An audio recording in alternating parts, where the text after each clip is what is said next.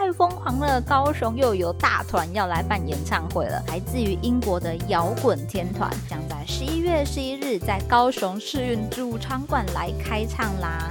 嘿，我是佳佳，这个 podcast 要开始喽！如果喜欢我们的节目，就按下订阅或在 Apple Podcast 留下五星评价哦。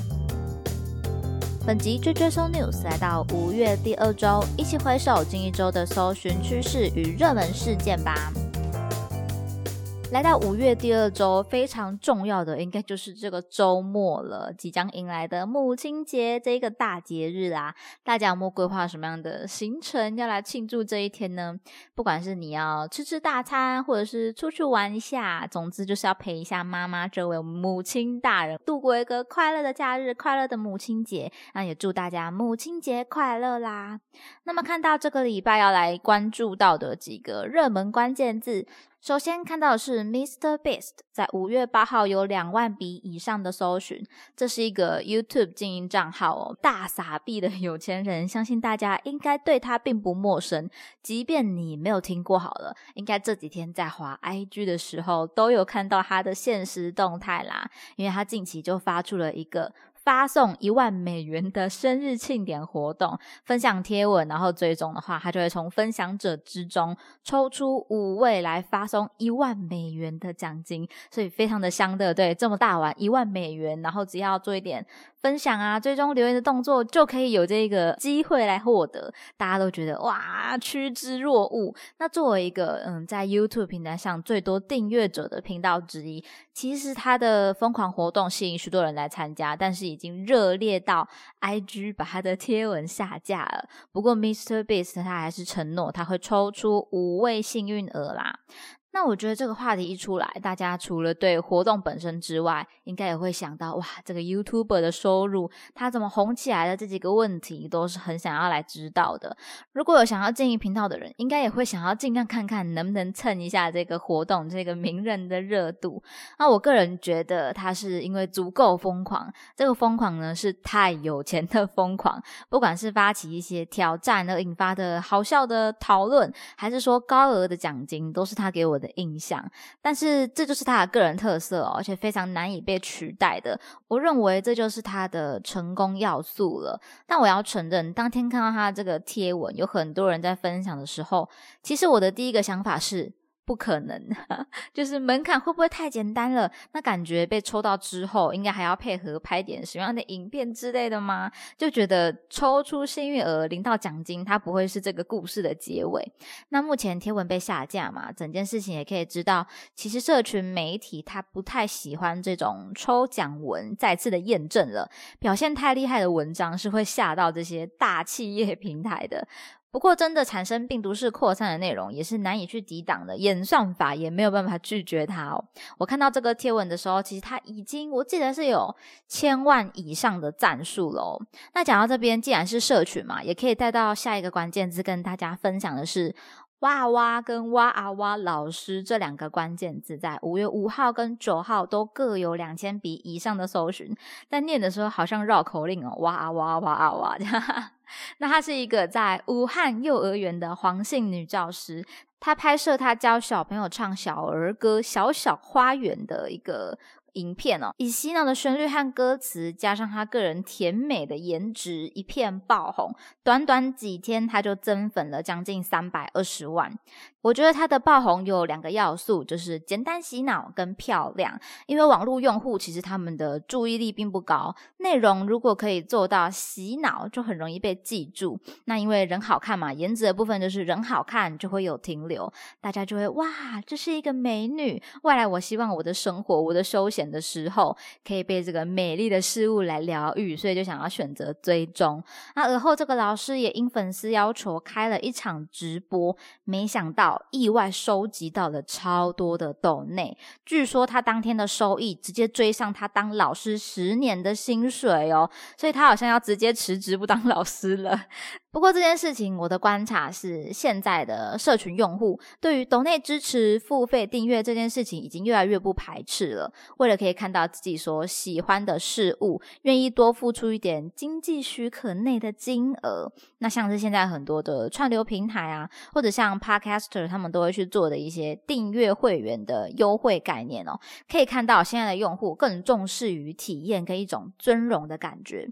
但是讲实话，并不是说人人都可以复制我们刚刚讲到这两个热搜的案例，但我们可以从他们的故事里面来做一点分析，了解他们做了什么，进而来思考说：诶，我可能有什么样的机会啦？现在的社群啊，自媒体经营是非常竞争的哦。有没有办法有爆红的机会？这个运气其实也是有一点重要的。但首要，嗯，重要的是你要先开始有起步，累积内容啊，逐步分析来跟进都好。那如果你是一个社群行销的新手，或者说想要开始经营自媒体的朋友，台湾社会网络学会今年六月在高雄举办实体课程啦，内容包含社区经营与图文设计。广告投放策略、影音流量打造、Web 三行销领域等等，那佳佳也是这一次的课程讲师之一哦。全套学习可以增进自己的未来行销技能，不管是单堂或者全套报名皆可，多人同行更有优惠哦。大家可以到资讯栏里面点击链接前往了解啦。再看到下一个关键字是 Coldplay，在五月六号、五月九号都有搜寻量，分别是五千跟两万笔以上。这是成立于一九九六年，来自于英国的摇滚天团。他们宣布将在十一月十一日在高雄世运主场馆来开唱啦，所以引起了很多粉丝或者是台湾人，哇，太疯狂了！高雄又有大团要来办演唱会了。售票的部分，Live Nation Taiwan 的会员预售在五月。十七号中午十二点开始，那正式开卖。一般售票的时间呢，则是在五月十八号十二点开始啦。在拓元售票系统的星际漫游来开卖。高雄进来的演唱会真的很多，感觉二零二三年的高雄也是有一种观光大爆发的感觉。这些活动啊，对于饭店业者应该也都是笑得合不拢嘴啦。一些重点的观光景点啊，大众运输工具应该也会持续的涌现人潮。